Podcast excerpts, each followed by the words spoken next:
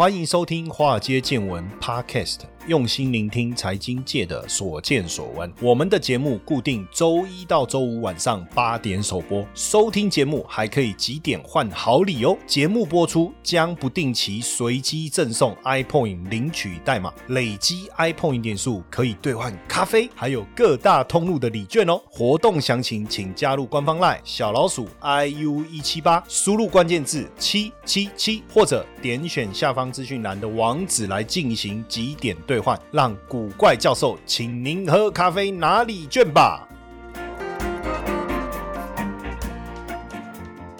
各位同学，大家好，大家晚安哦，不一定啊，也许对有些人来讲是早安，有些人是午安哈。那最近呢，大家非常关心的一个议题啊，就是停电不限电还是跳电？本来我题目是定跳电，后来我发现根本就不是跳电了，是限电啊！那我跳没有跳啊？哈，这个影响好像非常的大哦，所以今天我们特别来讨论一下，也让大家整理整理一下自己的思绪哦，看看自己的投资呢会不会跟这件事情有关？那如果跟这件事有关，那就羞怕点了，对不对？伤脑筋了，在过去。啊，昆山是灯火通明呐。坦白讲，一个礼拜可能七天呐，从早到完了。这个机器都是运转不停啊，可是呢，这一次呢，昆山没有办法像往常灯火通明了。为什么呢？呃，连生产线的机器呢都不再出现轰轰轰的声音了，因为限电令啊，让这个台商啊被迫减产，甚至可能违约交货。那如果客户没有办法谅解，那怎么办？还要赔钱呢？哦，那你说啊，有这么严重吗？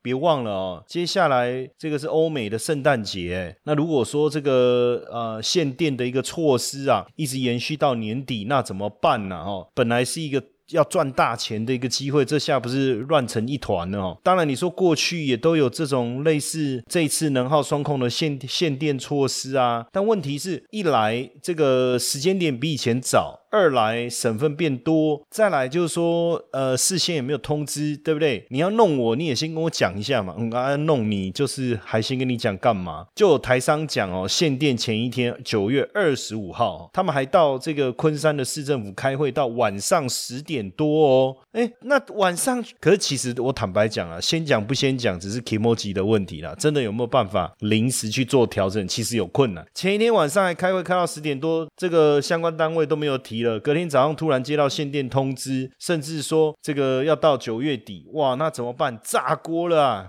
连富士康都得停工啊！一个台商是专门生产运动器材跟自行车零配件，他说这个配合光到九月底产能就要减少五分之一哈，产能就要减少五分之一。那像有的还要出货给三星的订单已经完成了七十五趴，剩二十五趴怎么办？那如果没有办法如期交货，就要赔钱呢。当然有的有的台商他比较早就开始做这个太阳能发电哦，那这样子供应电量可以达到六十趴，限电对他来讲问题就不大哦，问题就不大。其实我觉得这一次啊，我们也。特别应该要去思考这个这个绿电的一个一个一个产业的一个发展的啦，不然难保之后如果所有的工厂台商都回来台湾用电量不足的情况下，会不会我们也必须要限电哦？那这一次能耗双控有没有一视同仁？其实也有人说这个电子五哥某家大厂五哥五哥不就那五只五五不是五只就那五家厂商吗？那是哪一个？啊，应该还蛮好猜的。但不管了，我们不猜了哈。就是呃有收到提。前有收到通知，所以还是好像短信还蛮有差了哈。你你如果是这个 VIP，他可能早一点通知你，你可以想看看怎么样去调整你的产线哦。那基本上呢，今年上半年呢，这个在大陆每一个地区都有个能耗双控的一个目标完成的晴雨表哦。这个就是一个呃非常重要的一个观察哈，就是你到底是一级警戒区还是二级警戒区哦。那如果你没有达到这个中央的减排目标的话，哎，地方官员是要掉乌纱帽的，对不对？那所以你说这件事能开玩笑吗？当然，限各地区的限电措施稍微有点不太一样，但是说真的，确实是来的有点措手不及啊，措手不及。像有一个台商，他们是专门在帮迪士尼打造这个乐园城堡的，他就他还收到这个这个简讯啊，上面是说，由于目前电力供应紧张，为了保障电力有序的供应哦，所以这个有序的用电方案哦，所以请。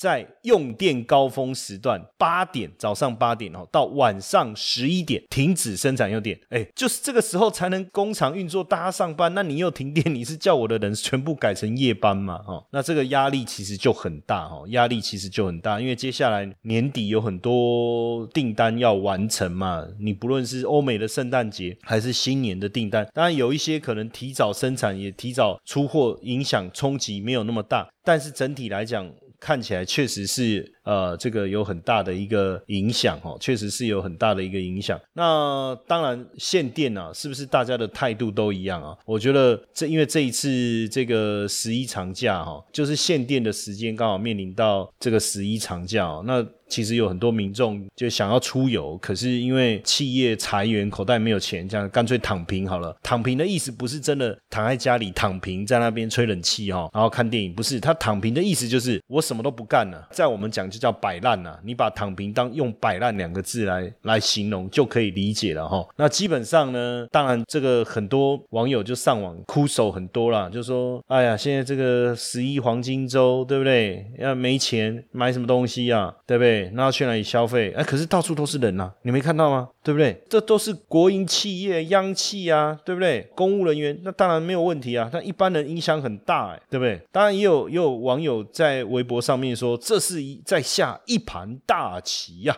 哦，连这个黄安也在那边跟风啊！哦，说什么这是一个长远的布局，其实也被吐槽啊，说你这个低级，什么什么长远的布局，根本就不是这么一回事哦。哦，实际上当然也有很多微博有一些阴谋论呐，哦，或者所谓的大局观的这种大局论，实际上啊，呃，就限电了。啊啊！为什么限电啊？就缺电啊，就这么简单了啊！你们要把它想到这么复杂干什么？什么又阴谋又大局观又中美之间的一个贸易战所带来的什么阴谋论哈？不过有有一些措施其实很好玩哦，因为宣布能耗双控，对不对？很多省份都在限电嘛。那东北三省的民生用电确实受到很大的一个影响。那当然最重要就是说，为了能够恢复供电，那在这段时间希望大家有序的用电啊。那十月到十二月哈。要停电十五天呐，哈，就是有网友在网微博上面贴出来说要停电十五天嘛，哈，那你每十天你就要勾五天，哦，就十月到十二月，那反正你自己可以选择就对了，你可以自己选择你要停哪几天，但你要把它勾出来哦。那就有网友就嘲讽似的说，你看这是不是真民主，对不对？停电哪几天我们还可以自己选，好，每个月你可以选你最喜欢的十五天，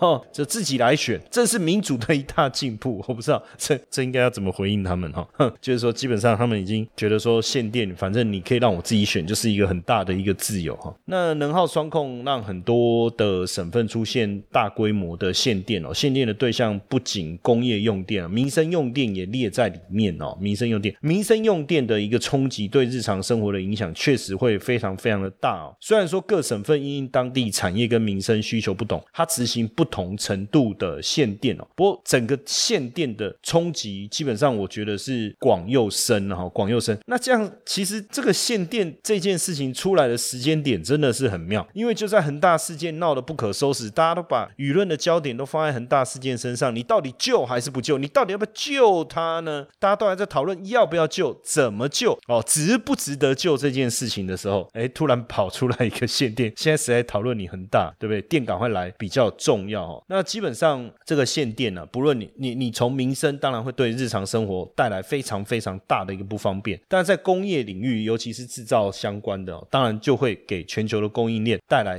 中断的一个风险。所以这个限电措施，我们很直接看到打击到苹果、特斯拉，也扰乱了高通、NVIDIA 跟 Intel，不论是在晶片的封装、测试或者是生产等等方面，你包括惠普、包括 Dell 电脑都受到很大的影响哦。而且九月到十一月就是电子产品的传统旺季，你生产期过了，你。也不可能说真的，整个地延，然后下再再来一次吧，哈。当然，因为现阶段一个比较大的一个长远的想法是在什么？就是在这个二零六零年碳排放要降为零这件事情，哦，这是一个很大的一个目标，哦，是不是这样的一个目标呢？当然，呃，很也有很很多人认为说，啊，这个只是一个借口，巴拉巴拉之类的。不过，确实限电是事实哦。陕西啊，我跟各位分享一下。这个中国各地能耗双控限电的一个状况哦。陕西呢是限电到十二月底哈，那宁夏是高耗能的部分要停电三十天哦。那四川是宣布说暂停非必要的生产，河南是部分加工要限电二十一天以上哦。那重庆呢，呃，限电到什么时候没有定案，目前哈。那广东的话是开二停五哈，这个甚至电价也要调高了嘛，对不对？那山东的话是每天停电九个小时，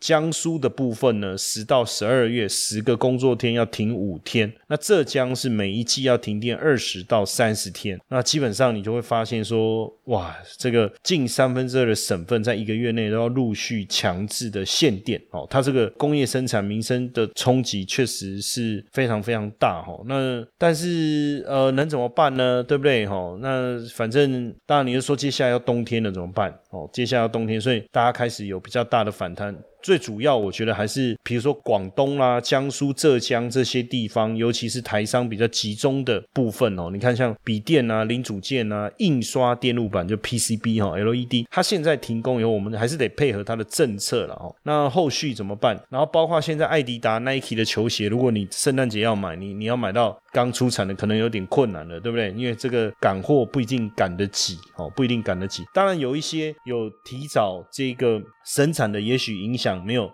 没有那么大哈，但基本上我觉得冲击是一定有。投资的魅力在于它能帮我们创造斜杠收入，但市面上的投资课程普遍都是理论教学，却缺少实物练习。台湾的海归操盘领航员招募计划启动喽！无论是否有经验，只要对交易有热情，现在将是你迈向顶尖操盘人的最好机会。除了谢承彦古怪教授亲自教授他十多年的实务经验外，还能和一群志同道合的伙伴们一起在投资这条路上努力成长。输入英文字母 VT 即可取得操盘领航员们使用的策略懒人包和线上说明会资讯哦。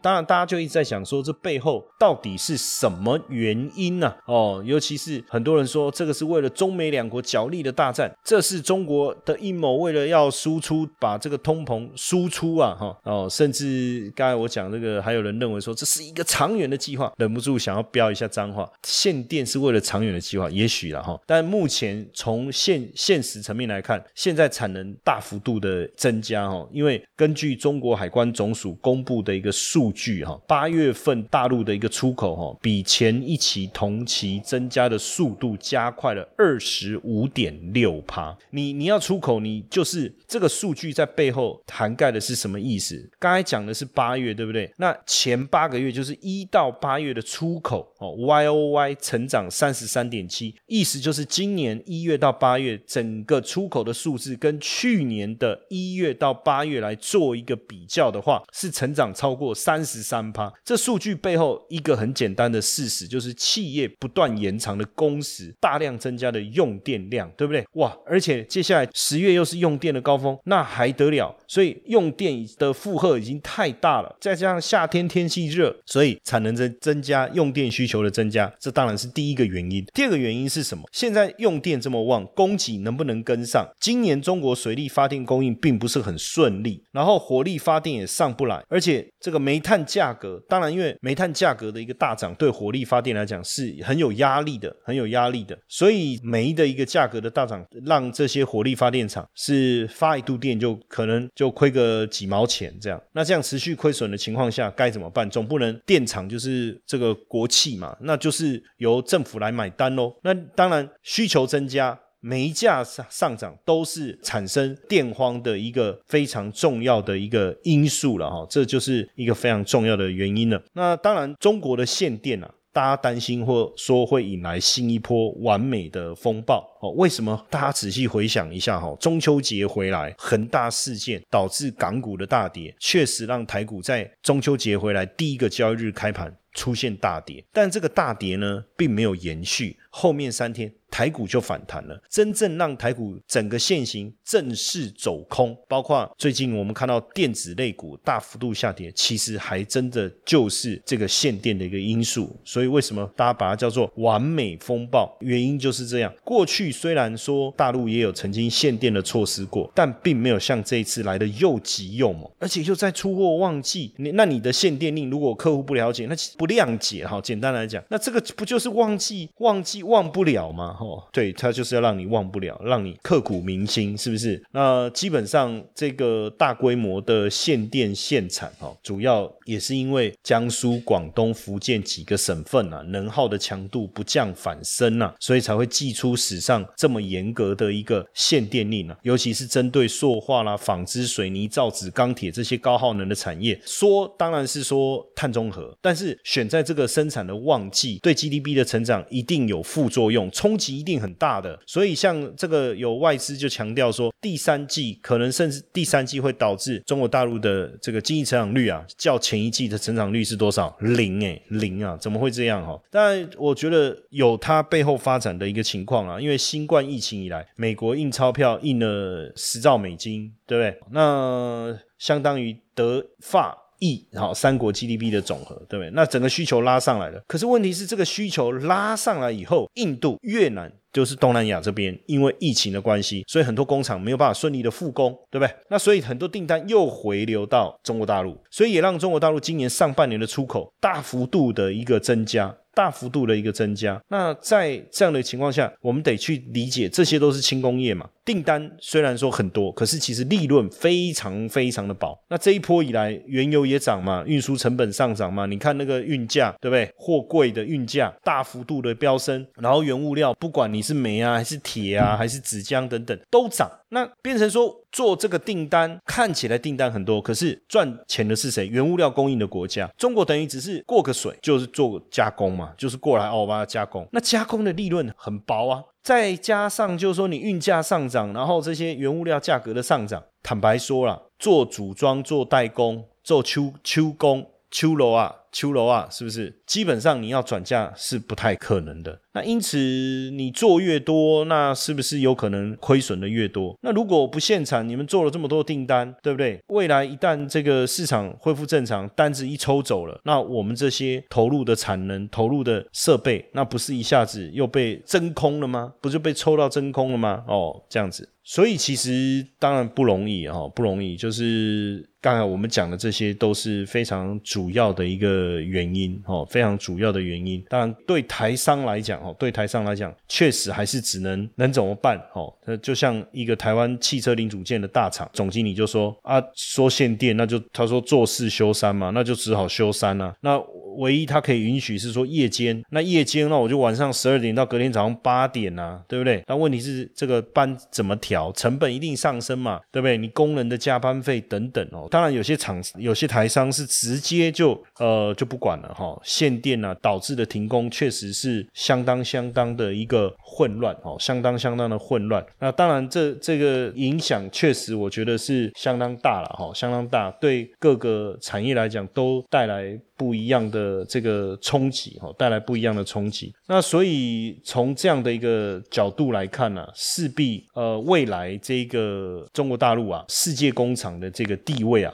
可能会有一些很大的一个转变哦，可能会有一个很大的一个转变。那其实也不止中国大陆哦，我们最近看到，因为冬天要来了嘛，欧洲能源也是相当的短缺哦。那可能严重的话，也会导致欧洲地区的这个断电哦，欧洲地区断电。呃，不止哦，就是欧盟、英国陷入了能源危机哦，天然气的价格因为大幅度上涨哦，近期天然气价格飙升的非常的严重，甚至现在我们看到很多的。这个食品都都供不应求，连韩国电力公司也宣布说，因为制造成本增加，要调高第四季的一个电价。所以你会发现，这已经不是一个区域的问题，是很多地方都面临同样的状况哦，都面临同样的状况。接下来就是我们今天的彩蛋时间，iPhone 领取代码 H 六八三六，活动详情呢，请到下方的说明栏观看。当然，我觉得这跟各国打出减碳了哦，就是说在环保趋势之下，所以大家就开始呃发电的方式就不是透过像过去蓝煤，因为蓝煤你会大量产生二氧化碳，你会增加碳排放嘛。那如果采用天然气呢？哎，这样不就是一个非常好的一个替代方案吗？所谓的干净能源吗？对不对？但问题是，过去这个呃像欧洲除气量就不够了，那你都还没有补回来，你又大量的使用的情况下，当然就推高了这个天然气的价格哈。从今年初以来哈，天然气的。现货价格已经涨了四百趴，那电价呢也当然也因此而而大涨哈。那未来有没有可能再涨更多？确实哈，确实，所以能源转型确实是导致这一次能源价格飙升一个非常重要的因素。所以你看哦，就是不止中国大陆哦，英国啦、欧洲啦、哈韩国啦，都受到相当大的一个程度的一个影响。那这样的一个影响，各位不要小看哦，未来呃可能。会更明显的带来这个能源的这个疯抢哦，那当然也会导致价格飙升。价格的飙升，当然最直接的就是导致物价的一个上涨哈。整个这个通货膨胀的情况可能会比我们想的更急迫了哈。因为原本拜登的这一盘棋并没有想到大陆的一个限电哦，这整个限电可能导致物价出现大幅度的一个上涨。这个未来我们也不得不特别小心，因为最近我看这个呃，不论是英国、德国还是法国，能源的价格都。大幅度攀升，确实最近他们整个物价上涨的一个情况已经开始大幅度的一个增温。那在这样的情况下，物价大幅度上涨，其实对生活突然之间物价的大幅度上涨，对生活是会带来压力的哦。好，那当然回到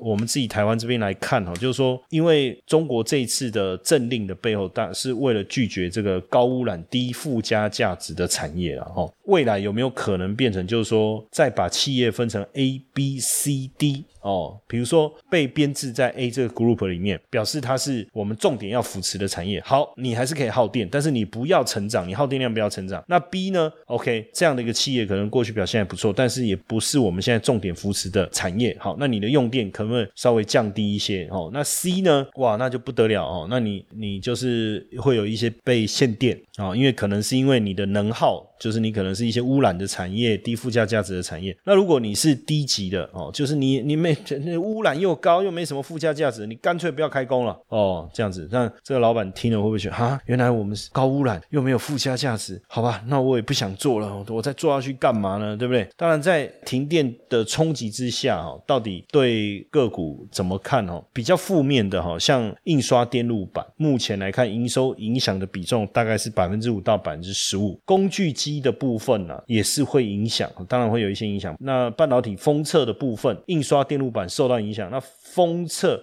当然也会受到一些冲击哦。那汽车零组件的部分呢？限电政策势必会影响到整个汽车产业了哈。那散热的部分，因为很多散热相关的这个模组厂呢，生产基地大都在中国大陆哦，所以势必也会影响到出货。但比较正面的呢，像钢铁，可是刚才不是说限电的话是限制钢铁？当然，因为限电的情况下，就有助于钢价的走扬，那对台湾的钢铁厂来讲是有利的。纺织的。部分也是一样哦，受到限电减产，那其实就是说，在大陆的纺织厂，它因为受到限电的影响而减产，所以它势必会推升它的报价。它会提高它的报价，那这样子当然对台厂，它的工厂大多在东南亚的，就就有利了。当然很多人会说，可是问题是越南，哎，不是 Delta 病毒的关系嘛？但是听最近的一个资料显示，越南的 Delta 病毒的状况已经开始有所改善，所以已经开放让这些工厂可以送件哦，来回复原来生产、启动原来生产的这个状态了哈。那另外像塑化的部分也有利于台厂，尤其是油价的一个上涨。那造纸的部分当然也会导致台厂的一个。受惠了。那另外一个在讲的是面板，面板其实我们之前跟大家分享过，面板基本上因为电视。报价持续下滑的关系，这一个部分本来大家对面板是蛮看坏，但是为什么突然之间大家又对面板看好？其实背后一个很简单的逻辑，不是说它先跌了，当然它已经先跌很多了，而是说，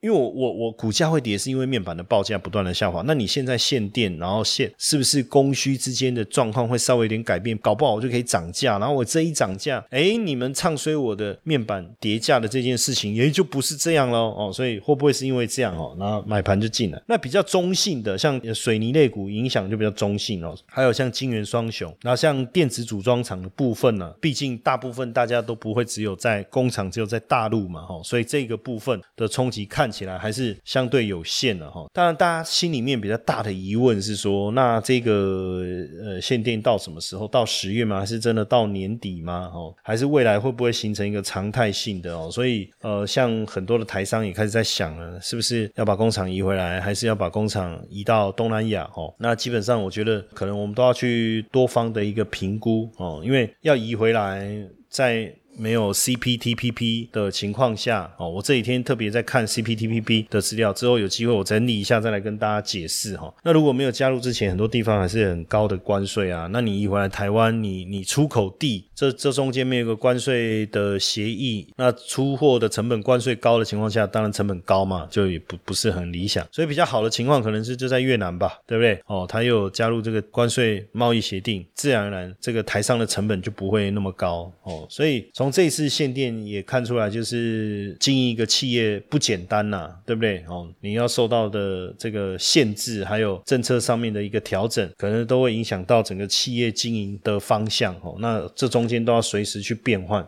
那这个的影响对上市贵公司的影响还是也很大啦。那但我觉得这一次限电的事情，并不是一个大家在开玩笑说，哎，我要把你的电灯关掉了，哦，又不是在玩员外游戏，对不对？灯关一下再打开，关一下再打开，它这一下限。电真的限制下去，如果时间拉长到年底，甚至为了碳达峰，他提出更多的一个要求的话，哇，那对企业的经营，我觉得也确实是一件不简单的事情啊，好不好？那当然，我们也在。观察也希望我们的台商在这次限电的情况下能够度过这个危机，呃，能够承接这个因为限电而报价上涨的这些族群，比如说塑化啦、纺织啊、造纸啊，或是水泥等等，哦，那大家如果有兴趣，也可以自己再去研究一下，看有没有值得来操作的一个标的。那我们今天的分享就到这边，谢谢大家的收听，晚安。